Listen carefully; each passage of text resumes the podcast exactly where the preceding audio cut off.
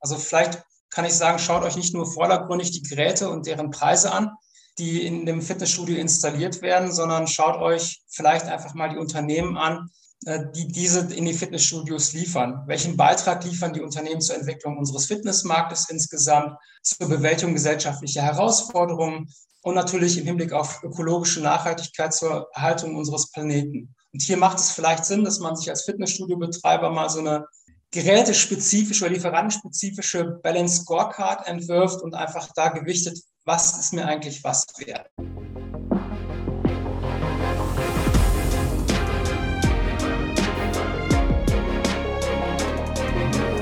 Herzlich willkommen zu Hashtag Fitnessindustrie, der Podcast über die deutsche Fitnessbranche von und mit Andreas Bechler.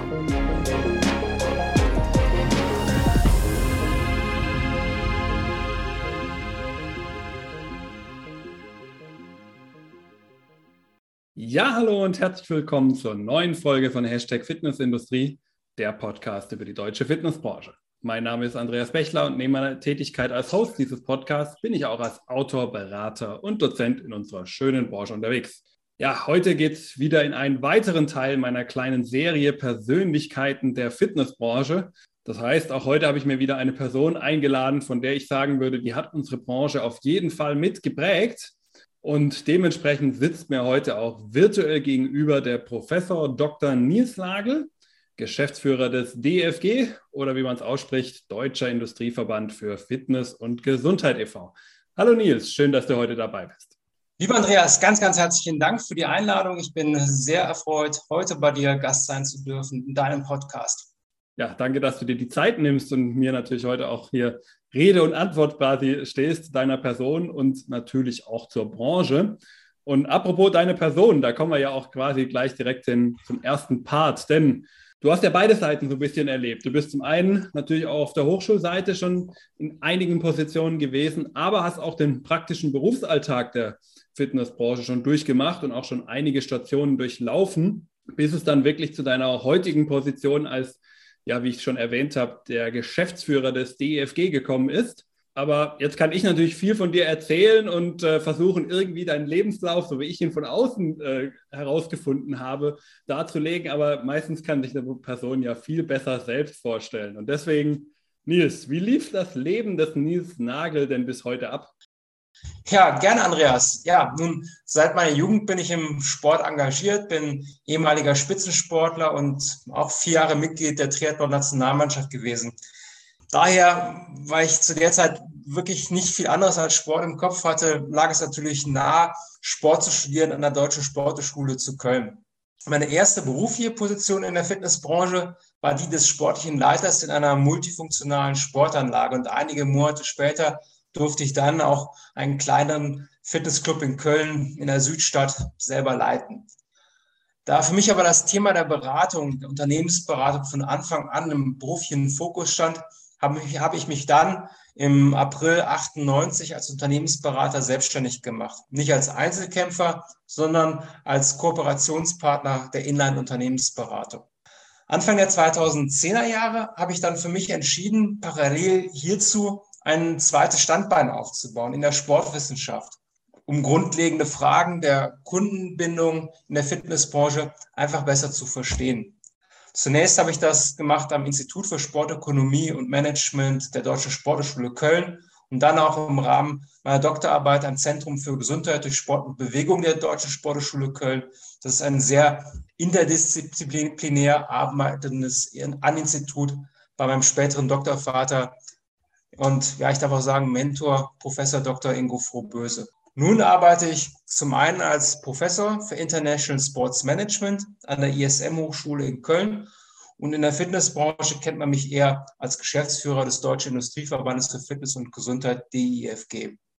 Ja, sehr spannend und ein sehr interessanter Lebensweg. Jetzt du hast es schon angesprochen, du hast diese beiden Seiten ja im Grunde noch bis heute, ja, die praktische Seite über den Verband und die Forschung, die du jetzt äh, heute äh, ja auch noch als in deiner Professur ja im Endeffekt betreibst und die Arbeit dann auch natürlich mit den Studenten, äh, die du ja auch äh, noch vor Ort hast. Und was würdest du sagen, ist herausfordernder? Die Arbeit für den DFG oder äh, DIFG, Entschuldigung, oder deine mhm. Professur? Das ist keine, keine einfache Frage, die du mir da gestellt hast. Also vorweggeschickt, als jemand, dem der Leistungssport durchaus noch in den Genen liegt oder im Blut liegt, liebe ich letztendlich die Herausforderung. Ich würde vielleicht sagen, dass für mich die, nicht nur die größte, sondern die wichtigste Herausforderung besteht, diese beiden Bereiche Wissenschaft und Business so miteinander zu kombinieren, dass dort wirklich für beide Seiten auch einen entsprechenden äh, Mehrwert letztendlich daraus resultiert. Und ich muss ganz ehrlich sagen, da bin ich schon so ein klein wenig stolz darauf, dass ich aus meiner Sicht dazu beigetragen habe, dass die Fitnessbranche auf der einen Seite und die Wissenschaft auf der anderen Seite dann doch sich, sich angenähert haben. Ne? Also hier geht es mir letztendlich die Herausforderung anzunehmen, ein gewisses Verständnis auch füreinander zu entwickeln, weil Business und Wissenschaft sind oftmals völlig unterschiedliche, haben völlig unterschiedliche Arbeitsweisen und auch ein Stück weit vielleicht auch Bedürfnisse. Und vielleicht war es deshalb auch so schwierig, beide Seiten zu einer Kooperation zu bewegen. Wir haben auf der einen Seite im Business natürlich die Wirtschaftlichkeit, auf der einen Seite und auf der anderen Seite geht es natürlich auch darum, die Forschung für Themen zu interessieren, die eben halt nicht nur im rein wissenschaftlichen Sinne, wie beispielsweise in der Grundlagenforschung, eine Relevanz haben, sondern eben auch eine praktische Relevanz haben.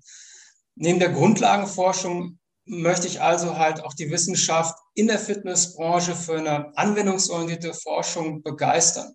Und für mich sollte Wissenschaft auch im Sinne eines Wissenschaftstransfers verständlich sein, sollte nachvollziehbar sein. Erst dann resultiert ja letztendlich ein Mehrwert daraus, dass Trainer ihr Training vielleicht zielgerichteter gestalten können. Auf der einen Seite, dass neue Geräte äh, entwickelt werden können oder aber natürlich eben, dass die Öffentlichkeit erfährt, welch riesiges gesundheitliches Potenzial mit dem Fitnesstraining, mit der Kombination aus einem Muskel, Muskelkräftigungstraining und natürlich einem Herz-Kreislauf-Training mit allen weiteren Facetten der Fitnessangebote verbunden ist.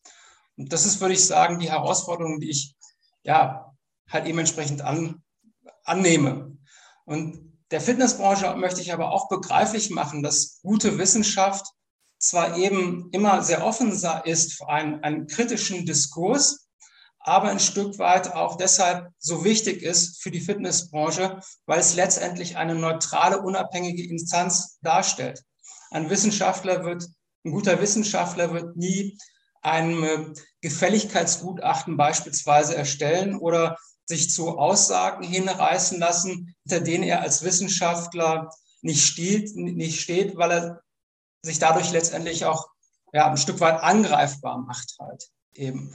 Und ich möchte auch die Fitnessbranche begeistern, dafür interessieren, dafür wirklich auch in der Lage zu sein, vielleicht die ein oder andere anwendungsorientierte Studie zu bewerten. Ja, also nicht immer ist ja die Effektstärke einer Krafttrainingsintervention gepaart mit einer Evidenzstärke, nämlich dass der Beweiskraft der Studie besonders hoch ist. Und das muss man halt einfach lernen, letztendlich einzuordnen, ähnlich wie das jetzt ja die Medizin beispielsweise auch macht. Ja, sehr spannend. Ja, jetzt haben wir einiges über die Person Nils Nagel erfahren, aber es gibt ja auch noch in diesem Horizont den DFG, euren Verband. Und ich glaube, dass es häufig, gerade wenn man jetzt eher vielleicht auf der operativen Ebene in der Fitnessbranche ist, dass man vielleicht euch noch nicht so ganz einsortieren kann, wo ihr in diesem ganzen Horizont von verschiedenen Verbänden, die wir ja auch in der Branche haben, wo ihr da steht. Und ähm, vielleicht können wir das Ganze auch mal so machen, dass du das vielleicht mal versuchst, so ein bisschen zusammenzufassen, was macht eigentlich der DFG und wo grenzt er sich auch in seiner Tätigkeit dann eben auch von den anderen Verbänden, die ja genauso ihre Daseinsberechtigung haben wie ihr, wo grenzt ihr euch da dann vielleicht auch ab? Ja, du hast es wirklich auf den Punkt gebracht. Es gibt ja verschiedene Verbände, der, die sich im Fitness, die, die sich für die Fitnessbranche stark machen. Auf der einen Seite. Darüber hinaus haben wir gerade auch jetzt im Zuge der Pandemie verschiedene Interessensvertretungen, die sich gebildet haben. Und all diese Institutionen machen wirklich sehr, sehr wichtige und, und wertvolle Arbeit für die Branche. Und ein Teil davon ist letztendlich der DIFG, der Deutsche Industrieverband der Fitness- und Gesundheitsindustrie. Also wie gesagt, gesagt, unsere Mitglieder, das ergibt sich so ein bisschen aus dem Namen heraus sind zum einen Unternehmen der B2B-Seite des Fitnessmarktes, also zum Beispiel Gerätehersteller, Softwareanbieter, Unternehmensberatungen, aber auch Heimfitnessgerätehersteller oder Franchise-Gebersysteme und natürlich auch die Anbieter von, von Fitness- und Gesundheitsmessen. Zusätzlich, das ist eine Entwicklung des letzten Jahres, haben sich einige Fitnessfilialisten dem Verband angeschlossen. Allerdings diejenigen, die ja eine, die eine gewisse Größe halt haben und eine nationale Präsenz haben, weil deren Managementstrukturen im Grunde genommen dem der Industrie sehr viel ähnlicher sind als dem des Einzelunternehmers. Und unsere Kernaufgabe besteht zunächst darin, die Interessen unserer Mitglieder in und außerhalb des Fitnessmarktes zu vertreten. Ja, wir sind so, das ist, das ist unsere Kernaufgabe. Deshalb engagieren wir uns zum Beispiel bei Brancheninitiativen, bei, in, in Form von Beiratsfunktionen, bei Fitnessmessen. Wir arbeiten in einem DIN-Ausschuss mit und wir leisten natürlich viel politische und Öffentlichkeitsarbeit. Ja, viele kennen ja oder einige mögen ja vielleicht kennen unsere Kampagne, die wir in der Pandemie gestartet haben. Gesundheit braucht Fitness oder waren vielleicht schon Gast oder haben etwas gelesen über den DIFG Wirtschaftstag, den wir jedes Jahr organisieren. Und wir pflegen auch einen intensiven Austausch zu anderen Verbänden, nicht nur innerhalb des Fitnessmarktes, sondern im Hinblick auf den Gesundheitsmarkt insgesamt, aber auch den Sportmarkt. Darüber hinaus setzen wir uns für das qualitätsorientierte Wachstum des Fitnessmarktes ein, neben der Interessensvertretung. Das heißt, wir machen wichtige oder wir veranlassen, wir initiieren wichtige Studien und Expertisen, arbeiten hier mit Hochschulen zusammen, aber auch Marktforschungsinstituten. Wir kooperieren mit der Wissenschaft. An dieser Stelle vielleicht einfach mal ganz, ganz herzlichen Dank an die unglaublich wertvolle Arbeit auch von Professor Dr. Henning Wackerhage, der uns unglaublich unterstützt hat in Zeiten der Pandemie, Professor für Sportbiologie an der TU München.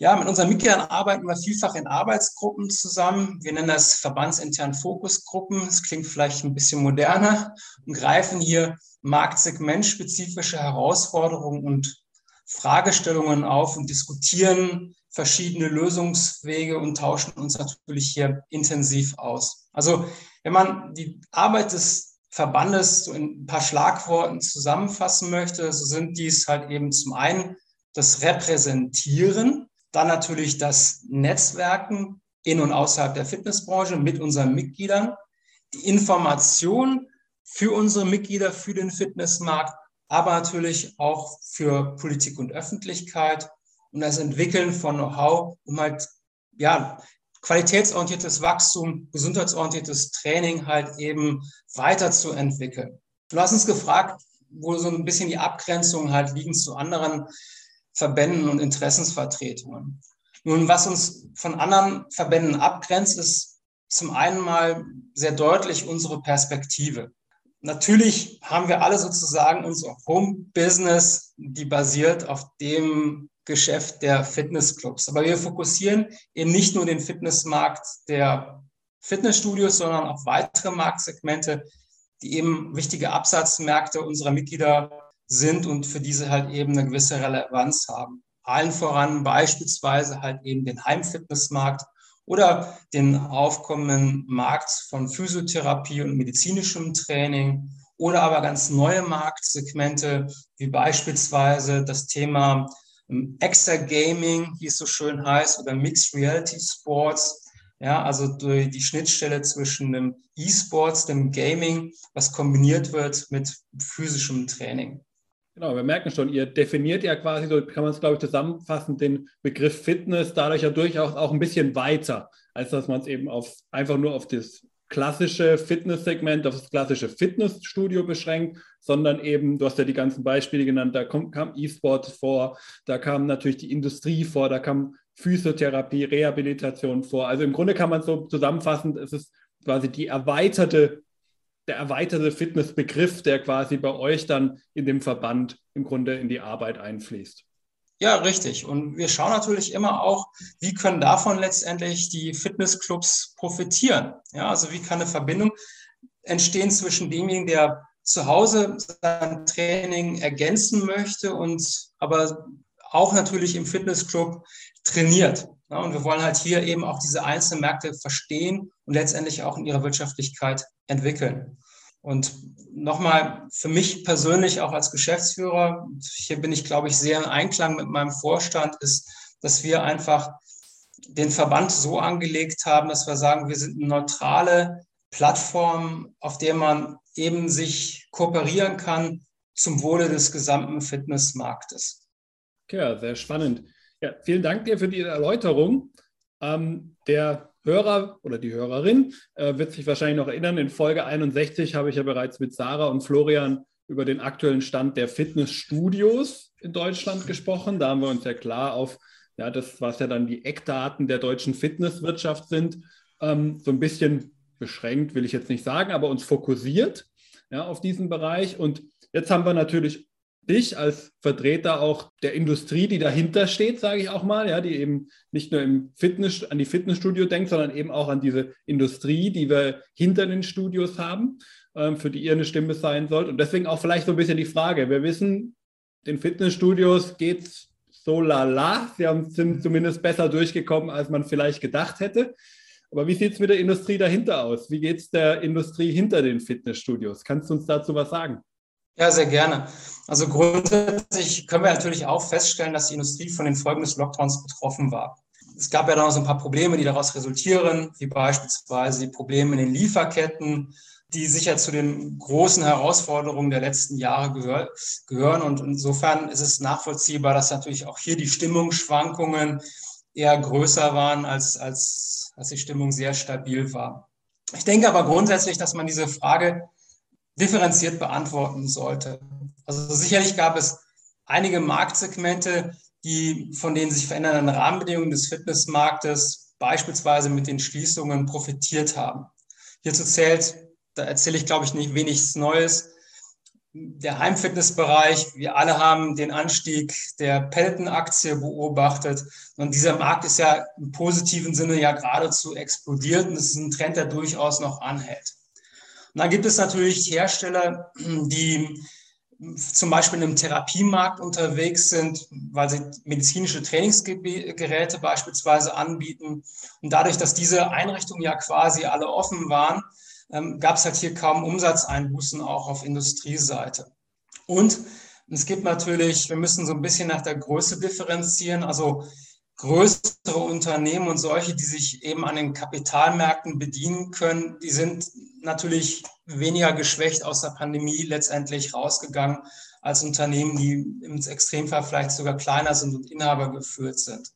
Mein persönlicher Eindruck aber nach zum einen der Fitness Connected Messe im, im letzten Jahr und der FIBO vor allen Dingen im April gerade diesen Jahres ist, dass die gesamte Branche mit viel Zuversicht nach vorne blickt und dementsprechend auch investiert. Letztendlich entsteht ja aber auch ein gewisser Druck dadurch, dass, ähm, dass sich die Erwartungshaltung des Fitnesskunden entwickelt haben und die Bedürfnisse im Fitnessclub zu trainieren etwas andere sind. Wir legen viel mehr Wert, also unsere Endkunden legen viel mehr Wert auf Digitalisierung, auf vielleicht auch Flexibilisierung der Angebote, auf die Anreicherung des Trainings, vielleicht mit AR und VR-Elementen. Und das führt natürlich eben entsprechend auch dazu, dass die Unternehmer letztendlich in neue Innovationen investieren, die dabei dazu beitragen, neue Zielgruppen zu erschließen. Genau, du sprichst ja auch etwas an, was, glaube ich, auch so viele Aussteller, zumindest äh, die, mit denen ich reden durfte, im Nachgang der FIBO durchaus bestätigt haben, dass eigentlich der Tenor zum größten Teil wirklich war, es war besser als erwartet und man war auch, was die Verkäufe anging, dort vor Ort deutlich zufriedener und hat eigentlich mit äh, geringerem Umfang an äh, Sales-Tätigkeiten vor Ort gesprochen, was ja auch dafür spricht, dass die ähm, einzelnen ähm, Entscheidungsträger in den Studios auf jeden Fall eine gewisse Investitionsbereitschaft im Moment an den Tag legen und sich jetzt nicht erstmal noch versuchen, irgendwie noch durch die nächsten Monate durchzumogeln und dann, wenn es irgendwann vielleicht wieder läuft, erst wieder die Investitionen tätigen würden. Das scheint ja offensichtlich nicht der Fall zu sein.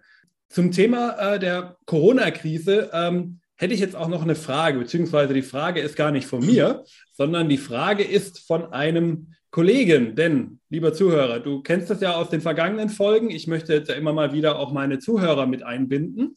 Das heißt, auch heute haben mir wieder diverse Personen Sprachnachrichten geschickt und die möchte ich dann natürlich immer meinem Gast abspielen. Und das erwartet jetzt natürlich auch den Nils. Auch der äh, muss da durch, aber ich glaube, die Fragen sind Sehr gerne. gut. Wunderbar. Und ähm, die erste Frage, die ich jetzt im Gepäck habe, die kommt auch sogar von einem ehemaligen Studenten von dir und einem ehemaligen Kollegen aus meiner Anfangszeit in der Fitnessbranche, und zwar dem Kai Helmle. Und da hören wir jetzt mal rein. Ja, hallo, hier ist Kai Helmle, früherer Student vom Nils Nagel in der Deutschen Sporthochschule Köln, Abschlussklasse 2011. War lange Zeit auch in der Fitnessbranche tätig. Mittlerweile hat es mich zum Deutschen Alpenverein verschlagen. Meine Frage an den Nils, ähm, was kann und muss die Fitnessbranche auch lernen aus der Corona-Krise, um bei der nächsten Krise besser vorbereitet zu sein? Ja, erstmal vielen Dank für die Frage. Und äh, lieber Kai, wenn du es hörst, herzlichen Glückwunsch an deine neue Position. Ich habe das mal recherchiert als Geschäftsführer des DAV-Landesverbandes Baden-Württemberg. Das freut mich natürlich auch, wenn ich vielleicht ein Stück weit dazu beigetragen habe, dass du deine Karriere erfolgreich bestreitest. Also da nochmal alles Gute.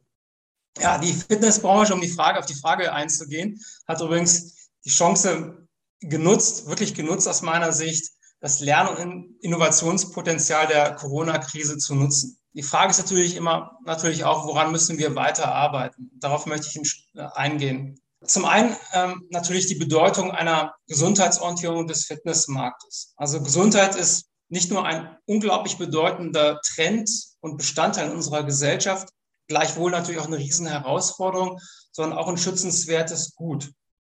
Auf der persönlichen Ebene haben sich ja, viele Kunden oder einige Kunden als vulnerabel angesehen. Hier hat die Fitnessbranche investiert, um die Trainierenden verantwortungsvoll zu schützen. Und dieses verantwortungsvolle Umgang mit den Kunden ist, glaube ich, etwas, was unglaublich wichtig ist und was wir auch in Zukunft weiter verfolgen. Gleichwohl können wir auch, und das zeigen so erste Berichte von Trendforschern, hat sich ja das Gesundheitsverständnis etwas verändert. Also aus dieser notorischen Selbstoptimierung ist ein sehr ganzheitlicher Ansatz geworden von Prävention, Therapie und Kuration. Ich finde persönlich, dass die Fitnessbranche diesen ganzheitlichen Ansatz, der nicht nur biologisch zu sehen ist, sondern auch auf einer sozialen Ebene, das gute Miteinander, der Aufbau von psychischer Resilienz, Resilienz, also all das sind ja Elemente, die wir durch das Fitnesstraining auf der einen Seite und natürlich auf der anderen Seite auch durch an sich die Mitgliedschaft in dem Fitnessclub wunderbar unterstützen können. Also ein weiterer Change ist, dass halt einfach gesunde Herausforderungen gesucht werden halt, ne? dass man, dass der Kunde sagt, ich kann es jederzeit einfach mal probieren und es wird nicht nur eben der Belastungsaspekt fokussiert, sondern auch der, die regenerativen Aspekte und auch hier hat die Fitnessbranche, das Fitnessstudio ja wunderbare Angebote. Es geht weiter im Gesundheitsverständnis mit der Bewältigung von mentalen und sozialen Gesundheitskrisen. Auch hier kann das Fitnesstraining stützen und aus meiner Sicht auch die Bedeutung des Trainings im Sinne von einer Prähabilitation. Also was heißt das? Dass wir einfach fitter in die Krankheit reingehen, beispielsweise in eine Operation um hinten heraus die Kuration, den kurativen Teil zumindest zeitlich zu, äh, zu verstärken. Es gab ja auch viele wunderbare Studien, die gezeigt haben, dass bei fitten Menschen, aktiven Menschen einfach der, der schwere Verlauf von Corona weniger, weniger wahrscheinlich zumindest ist. Also das ist das eine, was wir mitnehmen können.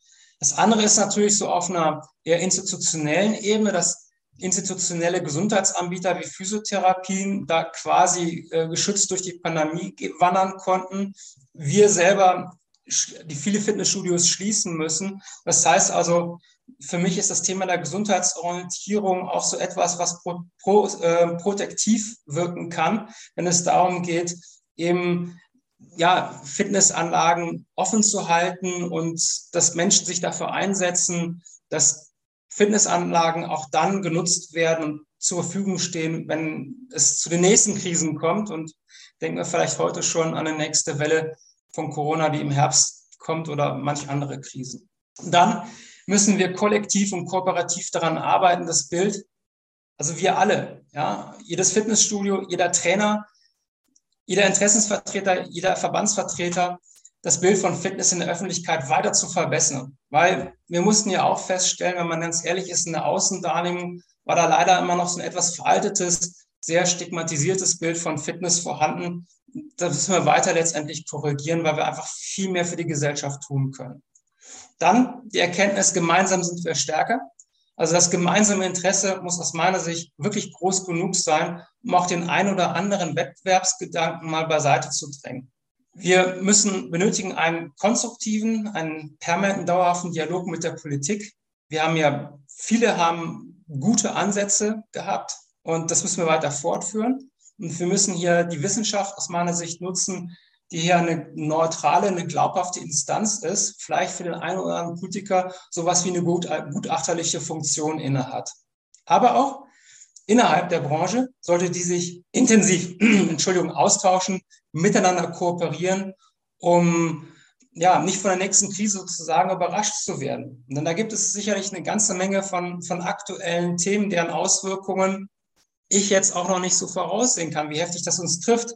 Die drohende Inflation, die Steigerung der Energiekosten, aber auch langfristig natürlich der demografische Wandel, der nicht nur Chance letztendlich ist für uns, weil die Leute immer älter werden und ältere Leute natürlich sich sehr, sehr wohlfühlen im Fitnessstudio auf der einen Seite, sondern auch letztendlich im Hinblick auf die wirtschaftlichen Konsequenzen letztendlich auch sowas wie eine Bedrohung darstellen kann. Also das sind so ein paar der Topics, wo ich sagen würde, das sind so die Learnings, die wesentlichen Learnings aus der Pandemie und daran müssen wir als Branche weiterarbeiten.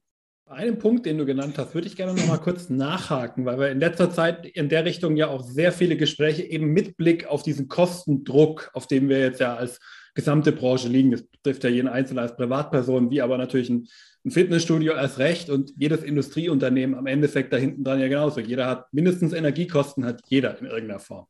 Und da ist ja auch das Thema, was ja gerade durch McFit jetzt sehr hochgekommen ist, das Thema der Preise, wo ja auch viele gesagt haben in der letzten Zeit, ähm, was aber ja auch schon seit Jahren eigentlich der Fall ist, dass wir als Branche uns vielleicht auch einfach zu billig gemacht haben. Wie stehst du zu dem Thema Preisen? Ist es vielleicht auch etwas, was wir versuchen müssen als Branche etwas heraufzusetzen und das Produkt auch mit einem höheren und dann vielleicht auch faireren Preis ähm, zu, ja, zu labeln, sage ich mal? Oder ist das Thema Preise vielleicht auch etwas, was man vorsichtig sein, sein sollte, weil man wiederum die Gefahr natürlich reinläuft, Mitglieder zu verlieren. Wie siehst du das Thema Preise? Also ich denke, das sollte man nicht irgendwie mit irgendwelchen Dogmen überschütten. Es gibt einfach in der Fitnessbranche verschiedene Businessmodelle, Businessmodelle, die auf einer sehr persönlichen Betreuung beruhen. Diese hat natürlich ihren Preis. Dann gibt es wiederum Businessmodelle, die eher auf Skaleneffekte setzen. Das sind die Fitnessstudios, die ja auch eine sehr gute Qualität anbieten können, obwohl sie in den Preisen eher niedriger sind. Ich glaube, letztendlich gibt da die korrekte Antwort der Kunde. Ja, also habe ich das persönliche Empfinden, hier für eine adäquate Leistung einen guten Preis zu bezahlen. Ich glaube, das ist am Ende letztendlich entscheidend dafür ob ein Businessmodell sich erfolgreich am Markt etabliert. Und ich persönlich bin, bin eher der Freund von einer, einer frei, wirklich freien Marktentwicklung. Genau, die dann halt im Extremfall auch heißen kann, wir haben ein Premium und ein Discount-Segment als eben Gegensätze, zwischen denen der Kunde wählen kann. Genau, genau. Also wenn du mich auch noch später mal nach, nach, den aktuellen Entwicklungen fragt oder wie sieht es in der Zukunft aus, dann glaube ich, dass die Fitnessbranche sich mit Sicherheit sehr viel stärker noch ausdifferenzieren wird. Und hier gibt es ganz unterschiedliche Modelle geben, die nicht nur über den Preis miteinander vergleichbar sind, sondern vielmehr durch, ihre, durch ihr vielfältiges Leistungsangebot, was einfach komplett unterschiedlich ist. Okay, sehr spannend. Bevor wir auch gleich noch das Thema Zukunft auch ansprechen werden, weil ich natürlich auch von jedem meiner Gäste so ein bisschen einen Zukunftsausblick auch haben möchte, um so ein bisschen ein Feeling äh, dazu entwickeln, Gehen wir noch mal zurück in die Gegenwart, denn äh, in der Gegenwart habe ich noch eine Frage auch wieder parat und diesmal kommt die Frage von Marvin Oldfield von ErgoFit und er spricht so ein bisschen ein Thema an, was natürlich ganz besonders die Industrie auch betrifft, ja, weil die ganzen Krisen der heutigen Zeit natürlich auch die Industrie und die Industrie als Ganzes und die Fitnessindustrie natürlich dann genauso vor ganz neue Probleme stellt, ja. Und insbesondere stellt er hier die Frage nach den Themen wie Nachhaltigkeit, Logistik, Produktion. Aber ich will gar nicht zu viel vorwegnehmen. Wir hören in die Frage rein. Hi Nils, Marvin hier von der Firma Ergofit. Ja, wir zwei hatten ja auch schon unsere ganz interessanten und intensiven Gespräche zu dem Thema Ökologie und Nachhaltigkeit. Ähm, was mich mal interessieren würde, ist, wie siehst du das in der Zukunft, die nächsten fünf bis zehn Jahre, gerade jetzt nach der Pandemie? Mit Materialverzögerungen in der Wertschöpfungskette. Was glaubst du, welche Rolle wird der Standort Deutschland dort spielen im Thema Produktion und Nachhaltigkeit für die Zukunft? Ja, lieber Marvin, vielen Dank für die sehr gute Frage. Also für mich persönlich, auf einer persönlichen Ebene, das Thema Nachhaltigkeit hat einen unglaublich hohen Wert, aber auch mit Blick auf die Branche. Also für mich persönlich hat, ist Nachhaltigkeit erstmal eine Riesenchance für die Branche, um zu zeigen, dass wir gesellschaftlich, politisch relevante Themen aufgreifen. Nachhaltigkeit ist für mich, hier können wir sicherlich drei Stunden miteinander diskutieren, auf zumindest mal auf drei Ebenen wichtig. Die erste Ebene, wenn wir für Politik oder für die Politiker interessant sein wollen, dann müssen wir deren Themen aufgreifen um zu zeigen, dass wir, wie wir in unserer Branche mittlerweile so schön sagt, nicht Teil des Problems sind, sondern Teil der Lösung sind. Und Nachhaltigkeit, da kann man den Koalitionsvertrag reinblicken, da blickt man auf den letzten Wahlkampf zurück, ist eines der großen Themen, denen die Politik sich widmet und auch zu Recht widmen sollte. Zweitens, ich gehe davon aus, dass Nachhaltigkeit auf, auf allen Ebenen das Konsumentenverhalten in der Fitnessbranche mitbestimmen wird.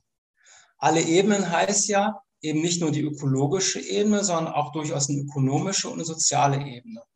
Und die ökonomische Form der Nachhaltigkeit ist übrigens ein Punkt, den ich für die Fitnessbranche, die ja zumeist ein kommerziell, in einem kommerziellen Sektor agiert, für sehr interessant halte. Denn wenn den Menschen bewusst wird, dass Unternehmen auf ihren Ertrag letztendlich Wert legen müssen, auch um das Potenzial zu haben, sozial verantwortlich zu agieren oder in Ökologie zu investieren, dann ist das ein sehr interessanter Aspekt. Beim Biobauern haben wir längst, ja, vielleicht nicht akzeptiert, aber wir wissen es, dass das Bio-Ei per se teurer ist. Das heißt, passt hingegen der Fitnessstudio-Betreiber beispielsweise seine Preise an, vermutet man ja eher und schneller vielleicht einen Eigennutz. Und Nachhaltigkeit könnte dieses Bewusstsein ändern, dass gewisse Investitionen nur dann möglich sind, wenn wir letztendlich auch ja, ökonomisch erfolgreich agieren. Und je aufgeklärter der Kunde ist, desto genauer wird er aus meiner Sicht den Anbieter, zum Beispiel das Fitnessstudio, prüfen. Es zeigt sich auch in anderen Segmenten des Sportmarktes, dass der Konsument sich eher an Marken bindet und auch eine andere Preisakzeptanz hat von denen er weiß, dass diese zum Beispiel nachhaltig agieren. Und gerade für junge Menschen, das ist mein persönlicher Eindruck, ist es wichtig oder legen vermehrt Wert darauf, dass sie eben nicht nur ihre eigenen Bedürfnisse befriedigen, sondern die interessieren sich auch darüber, befriedige ich meine eigenen Bedürfnisse gegebenenfalls auf Kosten anderer. Und ich glaube, da ist so ein bisschen so ein, so, ein, so ein mentaler Wandel, den wir in unserer Gesellschaft beobachten, der sich auch auf die Nachfrage von Fitness und das Thema Nachhaltigkeit auswirken kann. Nachhaltigkeit ist aber für mich übrigens auch ein Wirtschaftsfaktor, es ist Innovationstreiber, es ist ein Treiber für, für Employer Branding, zu zeigen, dass wir halt einfach attraktive Arbeitgeber sind, die sich um die Bedürfnisse auch der Arbeitnehmer ja, die dafür Sorge tragen und diese wahrnehmen. Möchte aber an der Stelle auch eine kleine Warnung aussprechen. Es reicht aus meiner Sicht nicht aus, hier nur mal schnell, schnell so ein bisschen Greenwashing zu betreiben, nach dem Motto Nachhaltigkeit machen wir auch, weil eines unserer Geräte produziert auch Strom. Das langt mit Sicherheit nicht aus, sondern wir müssen das Thema in der Gänze letztendlich behandeln. Und die zweite Frage, die da Marvin aufgegriffen hat, ist ja die, die Konsequenzen einer durch, die durch halt eben die Lieferketten verursacht werden in Bezug auf eine Rückverlagerung auf den Standort Deutschland. Also über Jahre hinweg, jetzt reden wir mal nicht nur über die Fitnessbranche, sondern auch über die Wirtschaft insgesamt, wo die Globalisierung ja vorangetrieben, nicht nur eben in der Sport- und Fitnessbranche, getreu so quasi dem Motto, je globaler, desto besser. das hat auf der einen Seite natürlich für Wachstum gesorgt, aber auf der anderen Seite erkennen wir auch hier letztendlich, ja, haben wir auch Probleme kennengelernt. Also denken wir an Offshore-Produktionsbedingungen, die man nur sehr schwierig kontrollieren kann. Lieferketten, die unsicher geworden sind und beispielsweise Frachtkosten, die derzeit explodieren. Hier vielleicht mal so eine Zahl, die ich recherchiert habe. Im Dezember 2021 war in der Zeitschrift Kapital zu lesen, dass die Preise für einen 40-Fuß-Container innerhalb von weniger als 18 Monaten von 2000 Dollar auf sage und schreibe 16.000 Dollar gestiegen sind. Das ist natürlich etwas, was entweder zulasten der Marge geht, des Produzenten oder des Anbieters oder letztendlich sich auf die Preise niederschlägt. Naja, und auch unter dem Aspekt der Nachhaltigkeit stellt sich die Frage, wie attraktiv der Standort Deutschland ist. Ähm, hier vielleicht auch nochmal so eine, so eine Zahl ein Fakt, den ich beim ZDF, vom zweiten deutschen Fernsehen recherchiert habe. Also insgesamt sagen die, verursachten die Schiffe, die im Jahr 2018 in Häfen der EU und des europäischen Wirtschaftsraums anlegten, rund 140 Millionen Tonnen CO2. Das ist natürlich schon eine ganze Menge, auch unter Nachhaltigkeitsgesichtspunkten. Dennoch müssen wir auf der anderen Seite sagen, ich rede jetzt mal wieder ein bisschen gesamtwirtschaftlich, dass eine Rückverlagerung auch nicht so ganz einfach ist. Und wenn man einer IFO-Studie Glauben schenken darf, unter Umständen mit einer sinkenden Wirtschaftsleistung zunächst einmal einhergehen kann.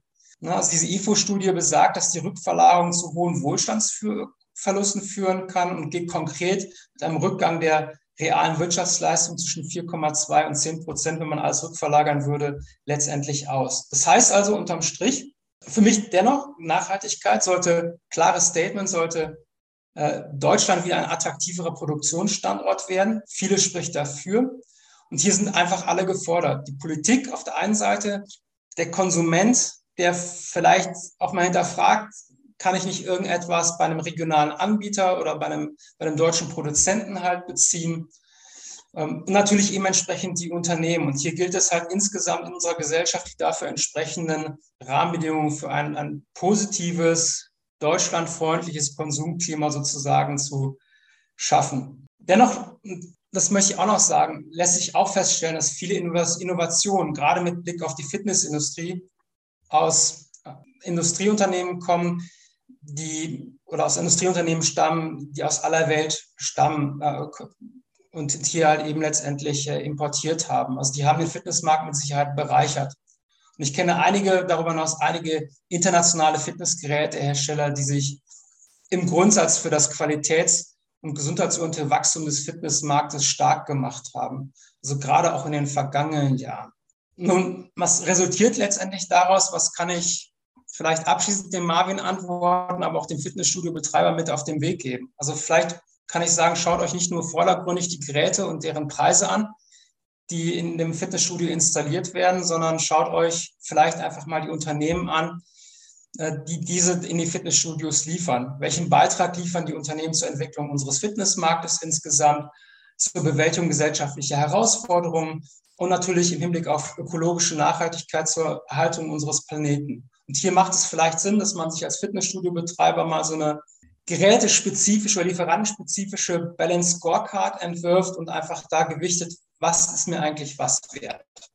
Genau, ja, sehr spannend. Denn ein Satz, der mir in dem Zusammenhang von dem, was du in deinem äh, ersten Teil äh, der Antwort äh, auch noch gesagt hast, so ein bisschen eingefallen ist, war noch der Tu Gutes und rede darüber, weil ich glaube, das ist auch so ein ganz wichtiger Aspekt. Du hast vorhin ja auch mal gesagt, ähm, natürlich sollte man nicht alles ausschlachten, dann kommen wir wieder in das Thema Greenwashing rein. Ja, wenn wir jeden, jede Kleinigkeit zu einem riesen Ding äh, hochposaunen, dann glaubt uns das auch keiner. Aber wenn wir auf der anderen Seite eben dann wirklich diese uns selber, nehmen wir das Beispiel, was du gerade genannt hast, ja, mit der Balance Scorecard, wenn wir wirklich mal sowas aufstellen und wirklich sagen, wir haben uns auf der Basis den unserer Meinung nach besten, nachhaltigsten Anbieter ausgesucht und den wollen wir hier reinbringen. Und da haben wir aus dem und dem Grund, ich glaube, man muss das auch durchaus transparent halten, aus dem und dem Grund sagen wir auch, dass der das ist. dann kann man damit durchaus gerade die junge Generation äh, abholen und äh, wird auch, glaube ich, bei der älteren Generation da durchaus offene Türen mit einlaufen. Auf jeden Fall. Also das ist, das ist mit Sicherheit richtig. Also Nachhaltigkeit lässt sich ja wunderbar operationalisieren entlang der 17 Ziele, die die UN formuliert hat.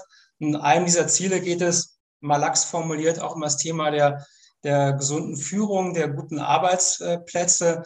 Ich habe vor einigen Jahren bereits eine Studie gemacht über das Thema Arbeitnehmerzufriedenheit in Fitnessstudios und das Ergebnis war, dass das ja, die Mitarbeiter sich in Fitnessstudios sehr, sehr wohlfühlen, sehr zufrieden sind mit der Führung, dass sie Entwicklungsperspektiven haben. Also was ich damit sagen will, ist, dass die Fitnessbranche schon unglaublich viel tut, damit sich unsere Gesellschaft nachhaltiger entfaltet, neben den ganzen Gesundheitsaspekten. Und das kann natürlich auch eben entsprechend Teil der Öffentlichkeitsarbeit der Fitnessbranche sein. Hast du völlig recht. Genau, ja, sehr spannend. Jetzt haben wir viel über das Thema Nachhaltigkeit ja gerade gesprochen in der Fitnessindustrie. Ähm, aber kommen wir vielleicht nochmal auf den DFG in dem Zusammenhang zurück, denn da hat der Max Fischer von der Bodylife eine Frage mitgegeben. Hallo zusammen, Max Fischer hier, Chefredakteur von der Bodylife.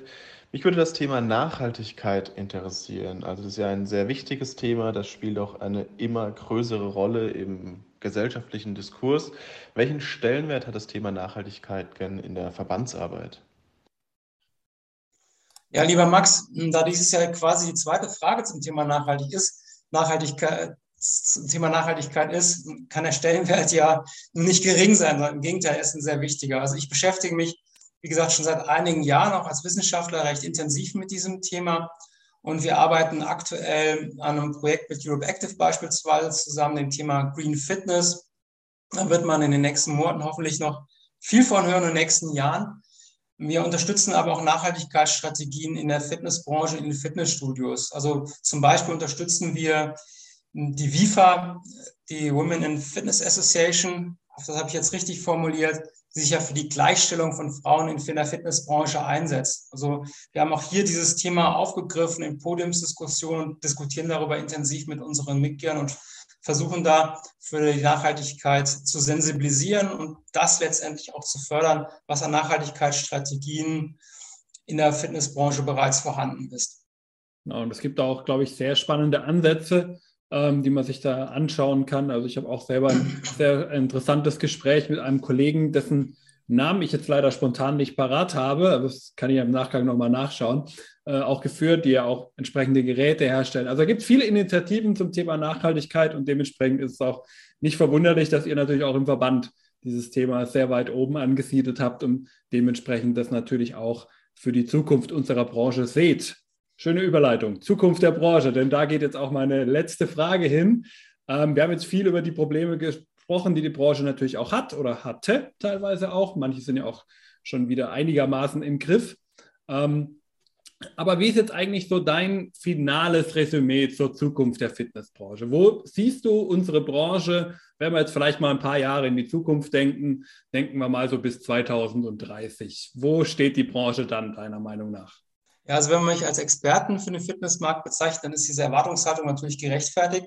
Als Wissenschaftler bin ich mit solchen Trendprognosen immer ein bisschen vorsichtiger, aber ich will ja trotzdem gerne antworten. Also wenn wir uns die Herausforderungen unserer Gesellschaft anschauen, neben Bildung, Digitalisierung, dem Thema Nachhaltigkeit, vor allen Dingen der Erhaltung der biopsychosozialen Gesundheit der Bevölkerung, den Auswirkungen des demografischen Wandels auf ebenso sozial wichtige Umlageverfahren wie der Renten- und gesetzlichen Krankenversicherung komme ich persönlich zu der Erkenntnis, dass die Fitnessbranche ein unglaublich wichtiges Fundament für eine Entwicklung, ja, ich sage jetzt mal, unserer Zukunftsfähigkeit oder der Zukunftsfähigkeit unserer Gesellschaft darstellt. Und wenn es uns gelingt, dass das anerkannt wird in Öffentlichkeit, in der Politik, dann stehen wir, davon gehe ich aus, vor einer großartigen Zukunft. Wenn unser Gesundheitssystem beispielsweise irgendwann mal nicht nur die Behandlung kranker Menschen entlohnt, sondern die Erhaltung wirklich der Gesundheit, wenn man da vielleicht mal umdenken mag, dann sehe ich ja einen Auftrag an die Fitnessbranche, der in wesentlichen Teilen vielleicht auch in Zukunft aus dem Gesundheitssystem bezahlt werden könnte. Wir werden im Jahr 2030 sicherlich auch den ein oder anderen Generationenwechsel in den Institutionen der Fitnessbranche sehen. Und bei allem, wirklich allem und höchsten Respekt vor den Leistungen der arrivierten Persönlichkeiten, die dazu beigetragen haben, diese Branche groß zu machen, sehe ich natürlich auch, sehe ich auch hier durchaus Chancen für einfach neue Perspektiven, für ein junges, frisches, innovatives Denken und Handeln. Ich schätze auch, dass der Fitnessmarkt nicht nur ein Markt der Finanzinvestoren sein wird. Das ist ja vielleicht ja auch ein Stück weit schon, wenn man sich das aktuelle Geschehen in den letzten Jahren noch anguckt, sondern dass auch nicht endemische Player, zum Beispiel aus dem Bereich der Unterhaltungs-, der Informations- und Kommunikationsbranche, vielleicht aus der Medienbranche, den Fitnessmarkt für sich entdecken, um halt attraktive Kunden für sich selber zu gewinnen. Und vielleicht entstehen hieraus auch nochmal ganz neue Formen von Businessmodellen. Die Fitnesslandschaft sehe ich, das hatte ich bereits angedeutet, auch im Jahr 2030 bereits sehr viel vielfältiger und vor allem auch ausdifferenzierter als heute. Was heißt das so in a nutshell? Ich sehe, ich sage, ich nehme an, dass das Training in virtuellen Welten unterstützt wird und angereichert wird durch Methoden der künstlichen Intelligenz, die uns, dass uns gelingt, ja, Menschen stark zu motivieren und das Training effizienter und zielgerichtet zu gestalten. Ich sehe hochspezialisierte Mikrostudios. Ich sehe aber auch Unternehmen, die Betriebsfitness als wirklich strategisches Werkzeug einsetzen, um die Leistungsfähigkeit ihrer Mitarbeiter nachhaltig zu entwickeln.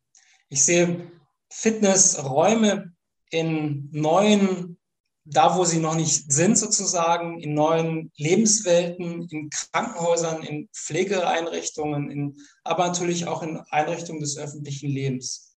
Ich sehe aber auch, das ist mir wichtig, dass das Fitnessstudio, in dem wir heute bereits trainieren, mit einem unglaublich breit gefächerten Angebot, in dem Menschen trainieren, sich aufhalten, in denen sich unsere Gesellschaft einfach wohlfühlen kann, sich nach wie vor erfolgreich etablieren kann und sehe auch hier nochmal ein, ein, ein weiteres Wachstum über die Grenzen, die uns vielleicht in den letzten zwei Jahren die Pandemie äh, gestellt hat, die werden wir durchbrechen bis zum Jahr 2030. Da bin ich, glaube ich, im Einklang mit vielen Experten. Das ist so mein Blick sozusagen auf Fitness im Jahre 2030. Ja, sehr spannend. Ja, du hast ja gezeigt, es gibt viele Möglichkeiten, die man hat in der Branche. Es ist äh, sich nur, nicht nur das eine Feld, was man beackern kann, wie es dann so schön heißt, sondern man hat viele Möglichkeiten, man kann sich in viele Richtungen entwickeln. Vieles kann noch kommen. Ähm, und daher, glaube ich, wären wir da sehr gespannt, äh, alle zusammen diese Geschehnisse verfolgen und äh, mal schauen, äh, wo wir dann in acht Jahren, wenn wir uns dann nochmal zusammensetzen, ob wir dann sehen, dass alles so gekommen ist, vielleicht manches ein bisschen anders, wer weiß, ja. Es ist ja immer schwierig. Es ist immer der Blick in die Glaskugel mit Corona, hätte ja auch keiner gerechnet, noch 2019. Von daher, alles gut. Ähm, ja, Nils, damit sind wir auch schon fast am Ende unseres Gesprächs angekommen. Vielen Dank an dich, dass du dir die Zeit genommen hast und mit dem Hörer deine Gedanken über die Fitnessbranche geteilt hast. Ich bin mir auch sicher, dass du, lieber Hörer, heute wieder einiges mitnehmen können, konntest. Und wenn du einiges mitnehmen konntest, dann würde mich natürlich zum einen freuen, wenn du den Podcast bewertest, denn das hilft natürlich auch dem Podcast immer, dass er auch von weiteren Personen gehört wird. Aber auch zum anderen möchte ich dich natürlich auch immer um dein Feedback bitten und auch gerne kritisch, ähm, weil man will sich ja auch immer ein bisschen verbessern. Vielleicht hat dir auch irgendwas nicht gefallen, dann auch gerne bei mir melden. Oder auch, das ist ja hier eine Serie Persönlichkeiten der Fitnessbranche, gerne mir auch Personenvorschläge zukommen lassen, wer denn vielleicht unbedingt mal als Persönlichkeit unserer Branche in diesem Podcast vorkommen sollte. Du erreichst mich entweder auf allen Netzwerken oder per Mail an andreas at hashtag-fitnessindustrie.de kommst du direkt zu mir durch und da freue ich mich schon auf deine Nachricht. Und die letzten Worte im Podcast, wie ich es immer gehandhabt habe, so mache ich es auch heute, sind natürlich wieder meinem Gast vorbehalten. Lieber Nils, was möchtest du den Hörern zum Abschluss noch mitgeben? Ja, zunächst einmal möchte ich gerne der Fitnessbranche danken für ihr Durchhaltevermögen. Wir haben viele schwierige Jahre, äh, viele, wir haben zwei schwierige Jahre und viele Monate hinter uns. Ihr habt vielfach den Glauben an unsere Branche, an die Chancen, die unsere Branche euch bietet. Ihr habt es nicht verloren. Das war mit Sicherheit nicht immer einfach. Insofern äh, allerhöchsten, allergrößten Respekt glaubt auch weiterhin an euch, glaubt auch weiterhin an die Qualität eurer Dienstleistung, glaubt bitte ganz fest daran, an das, was wir in unserer Gesellschaft als Branche bewirken können. Das ist viel mehr als das, was draußen bekannt ist. Aber wir dürfen nicht aufhören, letztendlich dieses immer wieder zu kommunizieren. Ich wünsche euch viel, viel Spaß in der Fitnessbranche. Ich freue mich natürlich auch über ein Feedback und bleibt vor allen Dingen gesund, positiv und motiviert. Vielen Dank.